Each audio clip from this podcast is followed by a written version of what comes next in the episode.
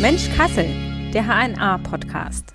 Hallo ihr Lieben, ich bin Lara Thiele und freue mich auf die neue Folge von Mensch Kassel. Es wird heute um Themen wie Nachhaltigkeit gehen, um Mode im Allgemeinen, aber auch um Fair Fashion. Und dafür ist Henning Siedentop von der Kasseler Firma Melaware zu Gast. Hallo. Hallo, grüß dich. Schön, dass du da bist das Thema faire Mode oder nachhaltige Mode war ja lange so ein bisschen so ein Nischenprodukt. Also ich habe es immer so ein bisschen mit den, ich sag's jetzt mal so ein bisschen abfällig, den Ökos verbunden. Irgendwie so Filzkleidung oder sowas, was nicht so richtig schön war, irgendwie so in so Erdfarben und so. Das ist ja schon längst nicht mehr der Fall. Voll viele Geschäfte haben da nachhaltige Produkte, die auch super modisch sind. Und das macht ihr ja auch bei Melaware. Aber ist nachhaltige Mode vielleicht auch einfach gerade so ein Trend, der bald schon wieder vorbei ist? Ich glaube, du hast recht, dass das in der Vergangenheit wirklich so ein bisschen so ein, so ein Nischenthema war und jetzt wirklich so in den Mainstream rutscht. Und ich glaube, das beantwortet vielleicht auch schon ein bisschen deine Frage. Also es rutscht in den Mainstream und wir glauben so ein bisschen, dass ein gewisser Nachhaltigkeitsstandard irgendwann der Standard wird, also ganz normal ist. Die Frage ist aber, wer geht darüber hinaus und geht beim Thema Nachhaltigkeit wirklich nochmal einen Schritt weiter, dass man nicht nur Greenwashing oder einen gewissen Teil nachhaltig macht, sondern wirklich das Produkt ganzheitlich denkt. Und wir glauben ehrlich gesagt nicht, dass das in die Nische rutscht oder wieder in der Versenke verschwindet, sondern wir sehen eigentlich gerade, dass es massentauglich wird und dass es sich auch konsolidiert und die, die rein konventionell sind und nicht in die Richtung arbeiten, auch Schwierigkeiten bekommen. Also trotz den verschiedenen Krisen das Thema echt für viele relevant ist und total spannend und wichtig und sich die Verbraucherinnen immer mehr dafür interessieren. Also eure Überzeugung ist, dass es eher vielleicht sogar mehr wird? Auf jeden Fall. Also wenn man mal rein der Werbung oder dem, was die Unternehmen, egal jetzt ob kleine, nachhaltige oder große konventionell sagen, behaupten ja fast alle inzwischen, dass sie nachhaltig und grün sind aber auch durch die Gesetzgebung, die gerade kommt und auch durch die Informationen, die immer mehr verfügbar sind, gibt es wirklich immer mehr Nachfragen und auch Wissen bei den Verbraucherinnen. Und dadurch sind die Unternehmen durch den Gesetzgeber, aber auch durch das Interesse der Konsumentin fast gezwungen, in die Richtung zu gehen. Und das ist natürlich eine gute Entwicklung, die uns freut, weil genau das ist, wofür wir auch angetreten sind. Jetzt hast du gerade schon Greenwashing angesprochen, also dass man quasi so ein bisschen das Grün verpackt, aber eigentlich ist es nicht wirklich nachhaltig ist das ein Problem für euch, dass ihr dann oder dass, dass du da manchmal denkst, Mann, jetzt springen die auch einfach mit auf? Die Verbraucherinnen und Verbraucher denken, das ist jetzt genauso grün und nachhaltig, dabei ist es das gar nicht. Also es ist zum einen natürlich ähm, schade, wenn, wenn bewusst oder falsch oder vorsätzlich getäuscht wird. Auf der anderen Seite sehe ich oder sehen wir das eigentlich mal als einen Anspruch, ähm, noch besser zu äh, kommunizieren, noch besser zu informieren und eher als eine Bestätigung für das, was wir tun, weil wir, wir sehen natürlich den Unterschied und wissen, was wir anders machen, als die, die, die auch behaupten, dass sie das nachhaltig tun. Ähm, und für uns ist das eher so, okay, dann müssen wir halt noch besser kommunizieren, wir müssen noch mehr aufklären. Es zeigt aber auch, dass ähm, auf jeden Fall äh, wir mit dem Produkt auf äh, das richtige Produkt haben und auf dem richtigen Weg sind, wenn die anderen das auch vermeintlich probieren anzubieten. Es, es ärgert uns jetzt nicht äh, direkt, weil ja, ich meine, am Ende ist ja auch jeder angehalten, auch das wirklich kritisch zu hinterfragen und das tun die Verbraucherinnen auch. Also es ist jetzt nicht so, dass die großen Unternehmen einfach damit durchkommen und, und sagen können, was sie wollen und keiner hinterfragt, Gott sei Dank. Okay. Mhm. Wenn ich jetzt gerade so dran denke, ist es ja im Augenblick auch ähm, durch den Krieg, durch Corona, durch Inflation werden viele Produkte teurer, gerade Lebensmittel, aber auch alles andere. Also wer essen geht oder Kleidung kauft zum Beispiel ja auch, vieles wird teurer. Mhm dann ist ja nachhaltige Mode oft auch noch was, was ein bisschen in der gehobeneren Preisklasse ist oder was, wo Menschen dann vielleicht auch am, am ehesten sparen und sagen, okay, für Lebensmittel zahle ich jetzt so viel Geld, da will ich nicht für Kleidung auch noch so viel zahlen müssen oder dann gehe ich lieber wirklich auf so ein Basic-Shirt, was vielleicht nur drei Euro ist, Fast Fashion jetzt wieder so ein Stichwort. Wie ist das? Wollen und können sich Menschen in so Krisenzeiten faire Mode leisten? Ja, grundsätzlich ist es ja so, dass man nachhaltig in Europa oder in Asien produzieren kann, dass man Marken- und Qualitätsprodukte günstig oder auch teurer produzieren kann. Das kommt auf die Materialauswahl drauf an. Also der Preis sagt eigentlich und der Standort, wo produziert ist, grundsätzlich eigentlich erstmal nichts über die Nachhaltigkeit und über die Qualität aus. Mhm. Unser Ziel war eigentlich von Anfang an, also 2014, als wir gegründet haben, nachhaltige Mode zu machen, die bezahlbar ist, die nicht die Welt kostet. Und wir haben immer sehr stark auf den Preis geachtet für die Konsumentin, weil wir wussten, dass das ein entscheidendes Kriterium ist, ob sie bereit sind zu wechseln. Und das zahlt sich jetzt eigentlich aus für uns. Und wir haben das für uns so gelöst, dass wir gesagt haben, okay, wir produzieren hohe Stückzahlen, reduzieren die Komplexität und die Vielzahl und kommen daher auf einen guten Einkaufspreis für uns, den wir dann an die Verbraucherinnen weitergeben. Und es stimmt schon, dass viele nachhaltige Modelabels oder nachhaltige Produkte vermeintlich teurer sind als konventionelle Produkte. Vergleicht man aber oft mit Markenprodukten, ist man eigentlich gar nicht so viel teurer. Und im Fall von Mela ist es so, dass wir tatsächlich schauen, wie können wir unsere Produkte so bepreisen, dass sie fast äh, wettbewerbsfähig sind mit konventionellen Markenprodukten oder darunter liegen, dass quasi der Preis nicht das entscheidende Kriterium ist, ich kaufe das Produkt oder ich kaufe das Produkt nicht. Und viele andere nachhaltige Modeunternehmen haben tatsächlich Schwierigkeiten aktuell, weil sie ihre Preise anheben mussten. Wir mhm. bei Mela haben unsere Preise bewusst nicht angehoben. Wir haben sogar im Gegenteil für den Handel unsere Preise gesenkt. Also unsere Handelspartner kriegen bessere Einkaufspreise als vor ein oder zwei Jahren, haben eine höhere Marge bekommen, weil wir bewusst auch den stationären Handel stärken wollten. Und das schaffen wir weiterhin durch unser Geschäftsmodell, was wir von Anfang an so darauf ausgelegt haben. Ja, ich glaube, da muss man ganz genau hinschauen, welche Marken und welche Produkte, ähm, wie welche Produkte bepreisen und warum sie das auch tun. Und klar, man kann natürlich schon sagen, dass in der aktuellen Zeit für alle das Thema, wie viel Geld habe ich eigentlich in der Tasche, um etwas auszugeben, äh, relevant ist. Und da ist es gerade gut, dass es Produkte auch im nachhaltigen Segment gibt, die weiterhin trotzdem bezahlbar sind, dass das auch in so Zeiten nicht ein K.O.-Kriterium für nachhaltige Mode ist. Mhm. Das heißt, ihr habt auch Preise gesenkt. Das macht sich aber nicht dann bemerkbar, dass bei euch dann auch weniger Geld in der Kasse ist oder so? Ja, grundsätzlich ist unser Modell so angelegt, dass wir auch eine gewisse Größe erreichen müssen, damit sich das Unternehmen rechnet und wirtschaftlich arbeitet. Wir sind immer noch in der Wachstumsphase. Äh, wir sind letztes Jahr um 40 Prozent gewachsen. Wir planen auch ein ähnliches Wachstum für dieses Jahr. Das ist in Zeiten, wo Modeunternehmen auch vom Markt verschwinden oder Stagnation haben, sehr stark. Also ja. wir gewinnen Marktanteile. Das ist aber auch wichtig für uns, um wirtschaftlich zu agieren. Also bei uns, unser Modell ist so angelegt, dass wir dann funktionieren, wenn möglichst viele auch auf Mela umsteigen und vielleicht konventionelle Unternehmen meiden und es sich in der Summe dann rechnet. Und wir produzieren ja in Indien im Land des Rohstoffs der Biobaumwolle, weil wir alles aus Fairtrade und Biobaumwolle machen. Und da hilft uns natürlich auch, dass wir langjährige Partnerschaften haben und keine langen Transportwege oder viele Länder nutzen müssen, um unsere Produkte fertig zu machen. Und wir designen und gestalten die Produkte dann entsprechend auch so, dass wir mit dem Einkaufspreis und dem Verkaufspreis hinkommen. Und das ist für uns immer ein ganz wichtiges Kriterium, dass das Produkt bezahlbar ist. Das war schon vor der Krise und jetzt in der Krise zahlt sich das aus, weil das jetzt gerade wirklich sehr, sehr wichtig ist für viele. Jetzt hast du gesagt, ihr seid gewachsen. Das heißt, ihr habt das jetzt nicht so bestätigen können, dass Leute weniger gekauft haben wegen gestiegener Preise zum Beispiel oder halt, also nicht gestiegener Preise bei euch jetzt, sondern insgesamt für, ja, für Produkte. Also man hört es schon von, von den Marktplätzen und von anderen Unternehmern oder Unternehmerinnen, mit denen wir uns austauschen, mhm. von anderen Labels vielleicht, die auch teurer sind in einem anderen Segment, dass es schwieriger ist. Wir hören es auch von einigen Händlerinnen, dass sie anders einkaufen oder weniger und es ist auch schwieriger, die Kundinnen zu erreichen, also um denselben Absatz zu erreichen oder zu erhöhen. Wir haben natürlich auch unser Portfolio deutlich erweitert. Das ist natürlich auch ein Grund, warum wir gewachsen sind. Also wir okay. haben in der Krise auch investiert, bieten jetzt auch Hosen an.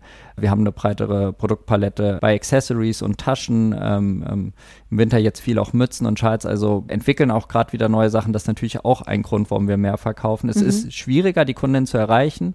Aber mit dem Konzept, wie wir es jetzt gewählt haben, schaffen wir es dennoch. Aber klar, der Markt an für sich ist angespannt. Das merken wir schon drumherum. Also man muss sich mehr anstrengen, um das zu erreichen, auch wir. Okay, das macht sich bemerkbar. Auf jeden Fall. Mhm. Hattest du dann manchmal, also du sagst jetzt, ihr habt in der Krise investiert und eher Geld in die Hand genommen, anstatt irgendwie zu sagen, wir fahren jetzt den totalen Sparkurs. Hat dich das manchmal nervös gemacht, dass du dachtest, oh, hoffentlich geht das gut? Mm, nee, eigentlich nicht nervös, weil wir parallel auch gesehen haben, dass es funktioniert und dass die Kunden die Produkte nachfragen. Auf, wir äh, reden ja auch viel und sind viel im Austausch mit dem Handel. Wir sind zweimal im Jahr auf den Modemessen, auf der Fashion Week in Berlin und auf anderen Plattformen, wo wir uns eng austauschen und wir sehen immer schon so ein bisschen ein halbes bis dreiviertel Jahr im Voraus, wie sich der Markt entwickelt. Natürlich ist es nicht schön, wenn man nicht direkt sieht oder weiß, wie jetzt das Wachstum zustande kommt, aber wir haben Gott sei Dank viele Möglichkeiten, was unser Produktportfolio noch angeht und ähm, wir sind jetzt auch gerade in Kassel aus der Nordstadt in den Schillerviertel gezogen, sind da einen größeren Standort. Wir haben uns von 300 Quadratmeter auf 2000 Quadratmeter vergrößert, haben die Logistik auch zu uns an den Standort geholt, machen das jetzt aus Kassel haben das Team vergrößert. Natürlich ist dann zwischendurch auch mal der Druck da, gerade wenn es in Richtung Personalentwicklung, Personalkosten, Einkaufsvolumen geht, Finanzierung auch, Kredite. Aber wir haben einfach die letzten acht Jahre gemerkt, dass wir kontinuierlich gewachsen sind und das Angebot auch gesteigert haben und das bestärkt uns einfach darauf weiterzumachen und deshalb ja, also es ist herausfordernder, aber dank des guten Teams und ähm, ja auch unserer Kunden, die wir haben, sind wir da sehr zuversichtlich und auch positiv. Jetzt hast du gerade schon den Standort angesprochen, Kassel. Ihr habt aber ja keinen eigenen, also man kann nicht zu euch kommen und es direkt bei euch kaufen, richtig? Also online, aber nicht im Laden. Ihr habt keinen eigenen Laden. Genau, aktuell haben wir noch kein eigenes okay. Geschäft. Wir hatten unsere Logistik immer in Buchholz, in mhm. der Nähe von Hamburg, wegen dem Hafen. Das hatte logistische Gründe. Ähm, haben jetzt aber eine Immobilie gefunden, wo wir auch langfristig bleiben werden. Und wir sind dabei, dort eine Art Lagerverkauf und auch vielleicht mal über den Tag der offenen Tür das Ganze äh, vorzustellen. Mhm. Okay. Also das wird in den nächsten Wochen und Monaten auch kommen. Und dann gibt es vielleicht auch Öffnungszeiten, ein oder zwei Tage die Woche oder man macht es äh, projektbezogen, vielleicht einmal im Quartal, wo dann auch Kassel die Möglichkeit haben zu kommen. Ansonsten gibt es aber in Kassel auch stationäre Händlerinnen, die unsere Produkte anbieten. Aber ein eigenes äh, physisches Geschäft haben wir noch nicht. Da ist bisher wirklich unsere Webseite der Anlaufpunkt für unsere Kunden. Und da sehen wir auch, dass viele aus Kassel online bei uns tatsächlich bestellen oder halt auch bei unseren Partnerhändlerinnen einkaufen. Mhm. Jetzt hast du schon gesagt, auch Berliner Fashion Week. Wenn ich an Modelabels denke, also an deutsche Modelabels, denke ich eher so an München, Hamburg, Berlin. Jetzt seid ihr in Kassel. Wie kommt das? Also warum Kassel ist jetzt nicht so die klassische deutsche Modestadt? Ja, das stimmt. Also es gibt gar nicht so viele, die in dem Segment hier aktiv sind. Ein, zwei, drei gibt es schon, die man, die man so kennt und die hier sind. Das hat zum einen ähm, private Gründe. Also ich persönlich als Gründer komme auch aus Kassel und hatte schon immer auch die Überlegung, wo man das Unternehmen ansiedeln kann. Der wichtigere Faktor war aber eigentlich vor drei Jahren, als wir uns entschieden haben, dass wir gesagt haben, wir brauchen einen zentralen Standort.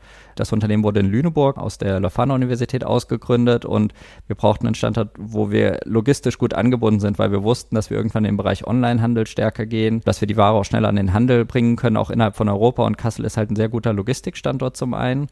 Das war ein Grund. Und das andere ist, dass wir auch perspektivisch natürlich über das Thema Textil, Recycling, Rücknahmesysteme und Weiterverarbeitung nachdenken. Da ist auch einmal wichtig, dass es einen zentralen Sammelpunkt gibt und zum anderen auch das Thema Ingenieur- und Nachhaltigkeitswissenschaften. Also wie kann man Produkte so konzipieren und gestalten, dass sie in Kreislaufen gehalten werden können. Und die Universität in Kassel, also wir haben immer einen sehr starken Bezug auch zur Forschung gehabt, auch schon in Lüneburg und in Kassel ist ja das Thema Nachhaltigkeit, Ingenieurwissenschaften und auch also primär bekannt für erneuerbare Energien, aber es gibt ja schon durchaus auch Anknüpfungspunkte bei den Studierenden, bei den wissenschaftlichen Mitarbeitern und den Professorinnen in diese Richtung. Und wir glauben, dass wir hier strategisch dann auch eine gute Lage haben, um auch Mitarbeiterinnen für das Thema zu gewinnen und auch ähm, ja, uns in der Region zu vernetzen. Und ich glaube auch als Arbeitgebermarketing oder Arbeitgeberstandort ist es auch ganz schön, in einer Stadt zu sein, wo vielleicht nicht so viele in dem Segment sind oder aktiv sind, dass man wirklich die Personen, die sich für das interessieren, auch ähm, gut gewinnen kann oder überzeugen kann, bei sich zu arbeiten. Und das waren so die Gründe, warum wir dann vor drei Jahren gesagt haben, wir verlegen den, das Unternehmen nach Kassel und genau, es sind jetzt auch hier voll und ganz angekommen. Ihr habt es noch nicht bereut? Nee, im Gegenteil, wir haben es nicht bereut. Wir sind total happy und auch jetzt mit diesem zentralen Standort fast beim Hauptbahnhof um die Ecke, ja, sind wir, sind wir wirklich happy als das Unternehmen gegründet wurde, 2014 war das, da hätte man ja sich auch dafür entscheiden können, man macht Mode, aber halt nicht fair, nicht nachhaltig, sondern konventionell, sage ich jetzt mal. Kannst du vielleicht mal so drei Gründe nennen, warum du dich dafür entschieden hast oder warum du auch glaubst, dass das Bestand haben wird in der Zukunft? Ja, also ich muss fast eher andersrum es war, sagen, es war Zufall, dass ich mich in ein Unternehmen begeben habe oder gründen habe, was Mode macht, weil okay. für mich war klar eigentlich, ich wollte unbedingt ein Unternehmen gründen, was Sinn stiftet, was nachhaltig ist und faire oder ökologische Kriterien berücksichtigt. Und nachdem ich fünf Jahre eigentlich in der freien Wirtschaft klassisch gearbeitet habe, im konventionellen Bereich, habe ich ja vielleicht auch so die, ich sag's für mich immer so, die, die dunkle Seite der Wirtschaft gesehen und einfach vieles erlebt, wo ich der Meinung bin, das passt nicht zu meinen Wertevorstellungen. Also ich komme persönlich auch in Kassel aus der Ökosiedlung in Halleshausen. Ich bin so groß geworden mit dem Thema Nachhaltigkeit. Raum- und Flächennutzung teilen, ja, keine Zäune und Mauern, keine Bodenversiegelung, das waren so Sachen, die waren irgendwie schon ja mir so ein bisschen in die Wiege gelegt. Und ich habe dann aber dieses Thema Wirtschaft und Unternehmertum auch in Kassel durch eine Tätigkeit eigentlich kennengelernt als Barista in einem Coffee Store, wo ich eigenständig arbeiten konnte. Und das hat mir unglaublich viel Spaß gemacht. Und ich wollte diese Energie aber für was Positives umwandeln. Und mein Ansporn war es eigentlich zu beweisen, dass Nachhaltigkeit und Unternehmertum Hand in Hand gehen können. Und so kam ich über Umwege eigentlich an das Thema Mode durch einen Sabbatjahr Jahr, nachdem ich dann wirklich gesagt habe, okay, fünf Jahre in der Wirtschaft, ich habe viel gelernt, das war auch gut, aber es gibt vieles, was mir nicht gefällt, ähm, bin ich reisen gegangen und kam dann nach Indien auf dieser Reise auch, wo ein Bekannter von mir war, der dort studiert hat und habe darüber ein nachhaltiges Modeunternehmen aus Indien kennengelernt, was Fairtrade und Biomode in Indien für Indien produziert. Das fand ich unglaublich spannend und habe diese Produkte in Deutschland gezeigt, Händlerinnen, und zum Teil dann auch verkauft und habe gesehen, dass die Nachfrage total da ist, aber nicht wirklich ein Angebot. Und so kam dann irgendwann der Kontakt zu den Produzentinnen, zu zustande und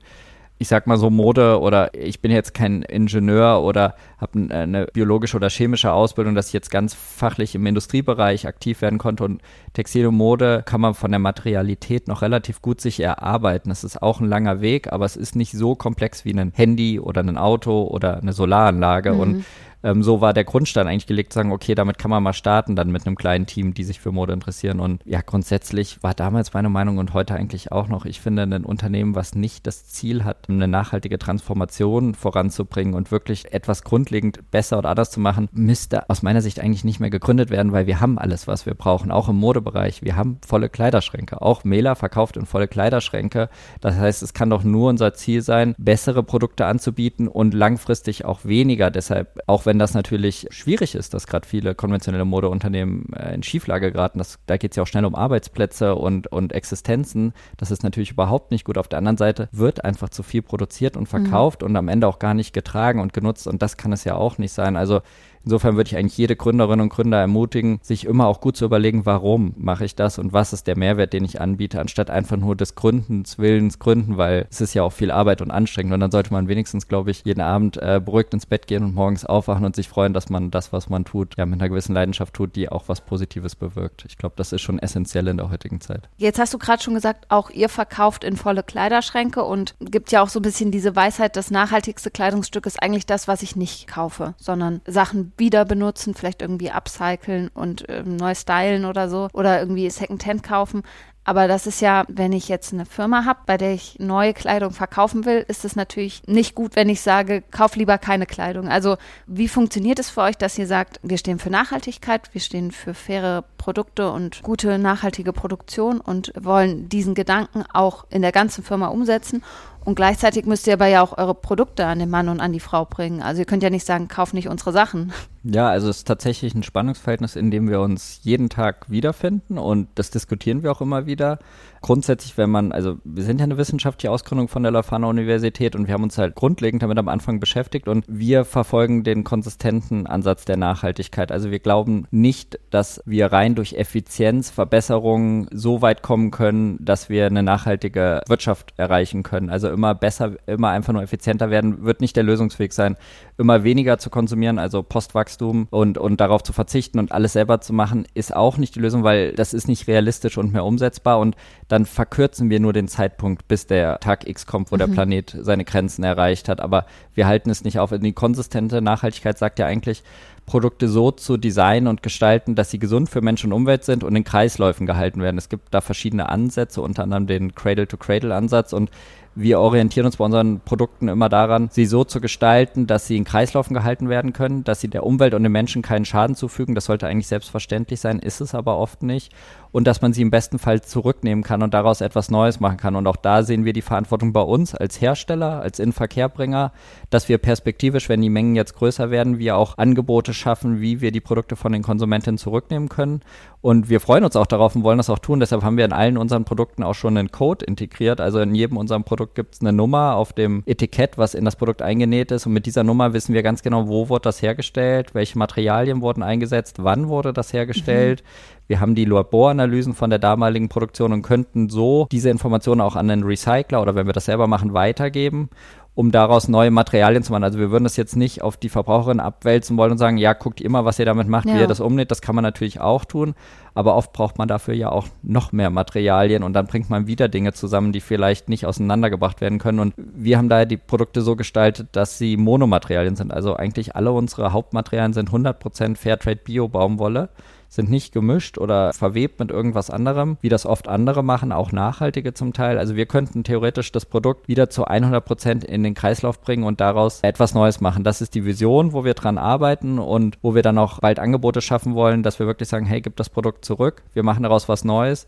und dann kann man vielleicht etwas bewusster, gesünder konsumieren, weil man weiß, das Produkt landet danach nicht irgendwo auf einer Deponie oder zerstört irgendeinen anderen Markt in Afrika durch günstige Kleidung sondern es wird vom Hersteller zurückgenommen und der macht daraus ein neues Garn, woraus wieder neuer Stoff gemacht wird, woraus wieder neues Produkt gemacht wird. Und das ist technisch heute schon möglich. Ökonomisch ist es noch etwas schwierig, das dann noch wirtschaftlich abzubilden, aber die Zeit wird kommen, weil die Ressourcen ja immer teurer werden und deshalb appellieren wir schon auf der einen Seite, kaufe bewusst und nachhaltig wenig, noch besser, wenn du es nicht brauchst, gar nicht. Das ist schon unsere Überzeugung. Mhm. Wir akzeptieren dann auch die planetaren Grenzen und die der Verbraucherin. Da ist dann halt was im Markt möglich ist für uns.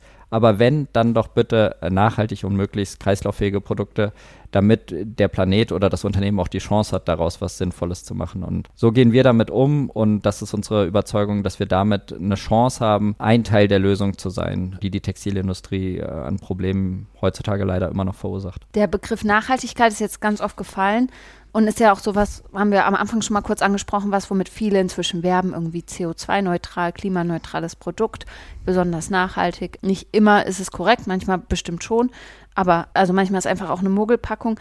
Hast du das Gefühl, Nachhaltigkeit ist so ein Begriff, der sich abnutzt, wo man schon so sagt, so, ah ja, wirbt ja im Augenblick einfach jeder mit, hat einfach nicht mehr den Wert, den das Wort eigentlich übermitteln sollte? Ja, ich denke, es ist auf jeden Fall sehr schwierig. Also du hast doch gerade gesagt, das Thema CO2-Neutralität. Ich habe heute Morgen bei euch in der Zeitung einen Artikel mit einem Professor von der Uni Kasse gelesen, der gesagt hat, Viele Unternehmen in Deutschland werben schon damit, CO2-neutral zu sein äh, oder Deutschland will bis 2030 CO2-neutral sein. China aber erst bis 2045. Viele Teile kommen aus China, die wir hier verbauen oder einsetzen. Wie können wir dann bis 2030 CO2-neutral sein? die Tatsache, dass Nachhaltigkeit in der Wissenschaft eigentlich klar definiert wurde und auch seit den äh, 70ern und 80ern über verschiedene Konstellationen und Konferenzen im akademischen Kontext total klar dargelegt ist, was nachhaltig ist und was auch nicht nachhaltig ist und welche Strategien es ist besagt aber nicht, dass in der Wirtschaft und in der Industrie und in der Werbewelt oder auch in der Politik Regeln und Rahmen dafür geschaffen wurden, wann das wie verwendet werden darf. Und das ist, glaube ich, das Dilemma, dass es eigentlich klare Definitionen gibt, aber diese noch nicht verbindlich vorgeschrieben sind für die Kommunikation, für das Werben oder auch für politische Vorgaben, was das Handeln der Unternehmen angeht. Jetzt gibt es natürlich Entwicklungen Richtung Lieferkettengesetz mhm. oder staatliche Zertifizierungen bei Textilien mit dem grünen Knopf zum Beispiel oder bei Bio-Lebensmitteln gibt es das ja schon länger. Aber es sind halt meist Teilbereiche. Es ist dann der soziale Aspekt oder der ökologische Aspekt oder der Kreislaufaspekt, aber dieses ganzheitlich Nachhaltige gibt es da noch nicht. Und klar, egal auf welche Webseite von welchem Konzern man geht, findet man einen Reiter oben zum Thema Nachhaltigkeit und da findet man natürlich total viel. Und wir haben auch lange überlegt, ob wir unseren Reiter oben Nachhaltigkeit nennen. Ja. Wir haben das aber getan, weil wir der Meinung sind, das ist es und wir begründen das auch und erklären das auch. Und natürlich findet man das Wort überall und es wird inflationär gebraucht. Und meine Vermutung ist, dass es da irgendwann eine Differenzierung und vielleicht auch eine Vorgabe gibt. Und es wäre natürlich begrüßenswert, wenn es gerade in Richtung Werbewirtschaft und Außendarstellung klare Vorgaben gibt, wann man das denn verwenden darf oder vielleicht auch Abstufungen und wie das ein, eingeklustert wird, weil man kann, glaube ich, nicht von uns erwarten, dass jede Verbraucherin genau bei jedem Produkt, sei es jetzt Möbel, Baumaterial, Materialien, Textilien oder IT-Geräte weiß, wonach sie schauen muss, weil rein Siegel helfen dann manchmal ja. auch nicht, weil es einfach viel zu viel ist. Ja, das wäre jetzt auch eine Frage von mir gewesen, schließt da vielleicht ganz gut an. Wie wichtig sind so Siegel? Ihr habt ja zum Beispiel den grünen Knopf als Textilsiegel für ökologisch produzierte Ware oder dieses GOTS, Global Organic Textile Standard, muss ich jetzt einmal ablesen. Ist das was, wo man sagt, super, total cool, können wir uns auch ein bisschen mit schmücken? Oder ist das dann eher so schön, dass es das gibt und schön, dass wir das bekommen haben, aber so viel steckt irgendwie nicht hinter? Ja, also das ist völlig richtig, genau. Wir sind, bei uns sind alle Produkte also zu 100 Prozent nach dem äh, GOTS-Standard, das ist der Bio-Standard, nach dem mhm. grünen Knopf, also staatlich zertifiziert und nach dem Fairtrade Cotton Standard auch noch zertifiziert. Das ist eigentlich eine Dreifach-Zertifizierung und für uns ist das extrem wichtig, vor allen Dingen, weil es für uns in der täglichen Arbeit hilft, im Produktdesign, für unsere Einkäuferinnen, Produktmanager, Technikerinnen zu entscheiden, wie darf ein Produkt eigentlich gemacht sein, weil diese Standards, ähnlich wie die in ISO-Prozesse, geben klare Vorgaben, welche Materialien darf ich denn einsetzen und welche darf ich nicht einsetzen welche Chemikalien sind erlaubt, welche nicht, wie muss ich in einem Labor auch analysieren. Wir schicken zum Beispiel von jeder Charge Produkte ins Labor, in ein Schweizer Labor, was in Indien angesiedelt ist, um zu gucken, was sind die Grenzwerte und die Restwerte von gewissen Parametern, die nach diesen Biostandards nicht erlaubt sind. Und wenn man so einen Standard hat, dann weiß jeder, worüber man, man redet, egal ob hier oder in Indien oder in der Türkei, egal wo immer man jetzt auch produziert, weil sonst ist es oft so, wir sagen rot und der andere versteht rosa und der nächste versteht orange und so ein Standard ist ganz klar, gerade im Chemikalienmanagement. Also für uns ist das vor allen Dingen eine interne Richtlinie, wie wir arbeiten und dann am Ende auch ein Garantieversprechen an die Verbraucherin. Wenn ihr dieses Produkt kauft, garantieren wir euch, dass wir nach diesen Standards gearbeitet haben und alles in unserer Macht Stehende getan haben, diese zu erreichen. Und der Fairtrade Cotton Standard oder Fairtrade ist natürlich sehr bekannt und hat auch ein hohes Ansehen, hat aber natürlich auch seine Schwachstellen, weil er nur das Soziale beleuchtet und in diesem Fall auch erstmal nur das Baumwollfeld. Der GOTS-Standard wird immer bekannter. Der betrachtet auch Sozialstandards in der gesamten Lieferkette, aber vor allen Dingen ökologische Standards. Das ist für uns schon sehr, sehr wichtig, weil aus unserer Sicht beweist das, dass das Produkt ein gutes, ein gesundes Produkt ist. Also das ist schon sehr, sehr wichtig. Ähm, und der grüne Knopf ist ja eine Initiative, der vom Entwicklungsministerium gestartet wurde, jetzt in mhm. seine Revision 2.0 geht, der für uns eher nochmal Management-Ansätze mit dazu gebracht hat, also Grundsatzerklärung, ähm, Beschwerdemechanismen mit den Lieferanten. Also jeder Standard bringt uns intern immer nochmal ein Stückchen weiter und hilft natürlich in, in der Vertrauensbildung, auch in der Zusammenarbeit mit größeren Kundinnen oder ähm, Händlern am Markt, die einfach auch bewusst sagen, wir wollen Zertifikate und Siegel. Eine Verbraucherin muss aber natürlich auch wissen, welche sind denn jetzt die relevanten. Und das ja, genau. ist ähm, mhm. natürlich dann die Aufgabe der Siegelgeber, nicht von uns. Für uns ist immer wichtig, wir wollen eine dritte Partei, die uns bestätigt, wie wir arbeiten und dass wir uns daran halten und von außen auditiert denn sonst wäre es ja immer, wir würden sagen, wir sind gut und machen dieses und ja. äh, dann ist nicht so die Glaubwürdigkeit gegeben. Ja, das Deshalb, sagt jedes Unternehmen von sich. Genau, sonst kann man einfach immer sagen, ja, wir machen das alles nach bestem Wissen und Gewissen und trotzdem muss man sagen, wir haben ja auch die Kampagne Mela Plus bei uns, weil wir selber auch sagen, die Standards sind gut und helfen uns, aber das reicht nicht aus. Also wir, wir machen deutlich mehr als die Standards. Wir tauschen zum Beispiel Polyester-Negane gegen Baumwollnegane aus. Das ist nicht vorgeschrieben nach den Standards, aber bei einem einfachen T-Shirt brauchen wir halt 160 Meter Negan um ein T-Shirt zu vernähen. Und äh, für uns macht das einen Unterschied, ob das aus Baumwolle ist oder Polyester oder mhm. ob die Knöpfe aus Kunststoff sind oder aus einem Naturprodukt. Das sind so Sachen, wo wir dann sagen, okay, da wollen wir einfach mehr machen. Und das zeigen wir uns auch auf der Webseite. Also im Webshop zum Beispiel bei jedem Produkt kann man auch sich Mela Plus anschauen und kann sagen, ist man bereit, nochmal einen Euro, drei oder fünf Euro mehr freiwillig zu zahlen, weil man diese Kampagne unterstützen möchte, weil wir mehr machen als das, was die Standards vorgeben, weil das meist mit Kosten verbunden sind, die sonst nicht mit dem normalen Einkaufspreis gedeckt werden können. Aber wir wollen halt einfach immer weiter weitergehen und manchmal übernehmen dann die Standards auch unsere neuen Ideen oder Entwicklungen und die werden dann in der Revision in Zukunft dann verpflichtend und wir verstehen uns da auch so ein bisschen als so eine Art jemand, der die Standards weiterentwickelt und auch Ideen mit reingibt, damit wir nicht stehen bleiben, sondern damit es weitergeht. Du hast es jetzt schon öfter gesagt, dass ihr in Indien produziert. Jetzt stellt sich ja erstmal die Frage, also es gibt ja auch Unternehmen, die in Deutschland produzieren. Ich denke, bekanntestes Beispiel ist wahrscheinlich Trigema. Die sagen hier 100% made in Germany. Könnt ihr in Indien so viel, also wenn ihr jetzt Fair Fashion sagt und auch faire Bezahlung, sozial fair. Könnt ihr das in Indien so gut gewährleisten? Das ist ja schon ein ganz schönes Stück weg von Deutschland und von Kassel. Ja, auf jeden Fall. Also ich bin gerade letzte Woche äh, wieder zurückgekommen aus Indien. Ich bin zwei bis dreimal im Jahr vor Ort. Unsere Produktmanagerin auch. Wir haben auch ein Büro in Indien äh, mit einem Team mit fünf Mitarbeiterinnen, die sich dort um Qualität, Produktion und so weiter kümmern. Grundsätzlich muss man sagen, dass man überall auf der Welt fair sozial produzieren kann oder unfair und nicht sozial. Also äh, wenn man sich gerade die Mindestlöhne anschaut in Indien, in China, aber auch in Europa, teilweise in Ländern, Rumänien, Bulgarien, auch in der Ukraine, in Portugal und dann diese mit dem existenzsichernden Lohn abgleicht, also dem Lohn, den man eigentlich bräuchte, um wirklich über die Runden zu kommen und auch was zurückzulegen und für die Ausbildung seiner Kinder Geld zu haben, dann ist das Gap in Indien teilweise deutlich geringer als das, was wir hier in Europa vorliegen haben. Das heißt, die Differenz von dem, was gezahlt wird und dem, was gebraucht wird, ist in Indien gar nicht so dramatisch, wie man vielleicht auf den ersten Blick vermutet.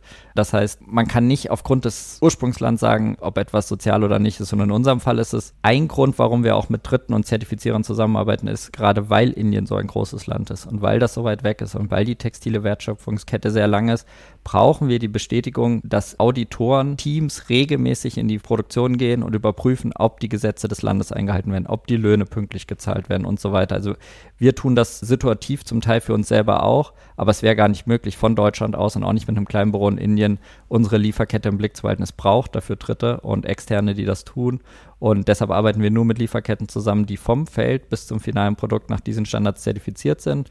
Und wir nutzen dann verschiedene Tools von Fairtrade und GOTS um bei jeder Produktion immer wieder zu überprüfen, sind sie zum Zeitpunkt der Produktion auch zertifiziert, wann war das letzte Audit, ähm, haben sie alles bestanden und halten sie sich an die Regeln. Das ist für uns ganz, ganz wichtig, um, um das sicherzustellen, weil von hier aus das irgendwie aus der Ferne zu sagen, alles ist super und, und perfekt, wäre nicht möglich. Und Mhm. auch wir können, wie andere auch nicht garantieren, dass zu 100 Prozent alles perfekt ist und alles läuft. Also wenn die Auftragstage hoch ist, gibt es auch in Indien mal Momente, wo die Produzenten Überstunden machen oder mit Leiharbeitern arbeiten. Das ist in Deutschland und Europa nicht anders. Wenn die Nachfrage plötzlich ansteigt, wichtig ist, dass es dann Ausgleichstage gibt, ähm, dass das dokumentiert wird und dass die Beteiligten alle einen, äh, einen festen Arbeitsvertrag haben. Und, und das wird durch rein zertifizierte Betriebe sichergestellt. Das heißt, einmal durch die Anwesenheit, dass ihr ab und zu dort seid, stellt ihr sicher, aber auch durch Personen vor Ort. Ja, genau. Also durch, die, durch ähm, eine Agentur, die wir vor Ort haben, mit der wir ganz eng zusammenarbeiten. Aber vor allen Dingen vertrauen wir und zahlen wir sehr viel Geld an die dritten Parteien. An, äh, bei Fairtrade ist das Flowcert, bei GOTS sind das unterschiedliche. Das kann Ceres sein, das kann Control Union sein. IMEA, das gibt verschiedene Agenturen, die regelmäßig in die Betriebe gehen und dort ähm, auditieren. Und das ist für uns ganz wichtig, dass das Unabhängige machen, weil sonst wäre es ja wieder so, wir gehen hin und sagen, alles ist in Mhm. Ordnung und ähm, das müssen Parteien machen, die kein berechtigtes Interesse daran haben, äh, ob das jetzt gut oder nicht, sondern die müssen einfach der Sache auf den Grund gehen. Das müssen auch Lokale sein. In Indien gibt es diverse Sprachen, also man kann zwar mit Englisch sich kommunizieren, aber es muss ja auch mit den Mitarbeitern gesprochen werden, mit den Näheren, die dort angestellt sind, mit den Wachleuten und das sind alles Menschen, die auch teilweise nur äh, Local Language sprechen und deshalb Mhm. ist immer wichtig, dass das auch von Indern durchgeführt wird, die dann für diese Organisationen arbeiten. Du hast jetzt schon mal gesagt, dass es so einen Tag der offenen Tür geben soll und dass ihr drüber nachdenkt, Produkte auch zurückzunehmen, um da wieder eine Verwertung herzustellen. Kannst du noch einen Ausblick geben? Was wird so die nächsten eins, zwei Jahre Mailaware noch beschäftigen? Was ist da zu erwarten von euch? Ja, also wir sind auf jeden Fall an neuen Produktideen dran. Also wir denken gerade ähm, über den Bereich Mela Home nach. Das heißt, wir wollen in dem Bereich Bettwäsche jetzt zum Herbst, also vor zum Weihnachtsgeschäft hin, einen Test starten und gucken, wie das angenommen wird. Auch im Bereich vielleicht Handtücher oder Heimtextilien, Küchenhandtücher. Ähm, wir sind auch dabei, das Thema Wäsche und Unterwäsche uns anzuschauen. Das ist etwas schwieriger, weil da oft noch mehr Accessoires eingesetzt werden. Aber da gibt es auch Möglichkeiten. Und das sind so, würde ich sagen, so die nächsten Sachen, die kommen. Also das Produktportfolio auf jeden Fall erweitern. Auch wir haben jetzt eine, eine Socke entwickelt. Hört sich erstmal einfach an. Man kennt das ja 100% Baumwollsocken, aber wir haben uns die da mal alle angeschaut. Es muss leider gar nicht gekennzeichnet werden, wenn dann auch Nylon, Elastan und andere Materialien mit drin sind, obwohl das eine 100% Baumwollsocke ist. Aber das sind Materialien, die können wir für uns nicht akzeptieren, auch wenn die der GOTS-Standard zum Beispiel zulässt, weil wir sagen, das Produkt ist am Ende dann nicht ein Monomaterial, ist nicht biologisch abbaubar, nicht verwertbar, ist eigentlich ein Abfallprodukt und äh, wir wollen äh, eine Welt ohne Abfall und dann haben wir jetzt über ein Dreivierteljahr mit dem Hersteller in Indien zusammen getüftelt, wie kann man das so produzieren, dass man aber nur mit biologisch abbaubaren Materialien arbeitet. Das haben wir jetzt geschafft und ähm, genau, jetzt werden wir auch eine Sockenproduktion in Auftrag geben. Okay. Ja, gut. Auch interessant. Socke ist nicht gleich Socke. Genau, ja, haben wir auch vorher nicht gewusst. Ja, vielen Dank, dass du heute hier warst, Henning, und einen Einblick gegeben hast in eure Arbeit. Ja, danke für die Einladung, waren und schöne Fragen und ja, ich freue mich auf die Veröffentlichung. Sehr gut. Dann danke ich euch, liebe Zuhörerinnen und Zuhörer, dass ihr dabei wart. Teilt die Folge gern, lasst uns eine Bewertung da. Und wenn ihr mehr über Mailaware erfahren wollt, dann schaut doch einfach mal in den Show Notes dieser Folge vorbei. Da findet ihr den Link zur Website. Dann sage ich bis bald. Tschüss. Bye.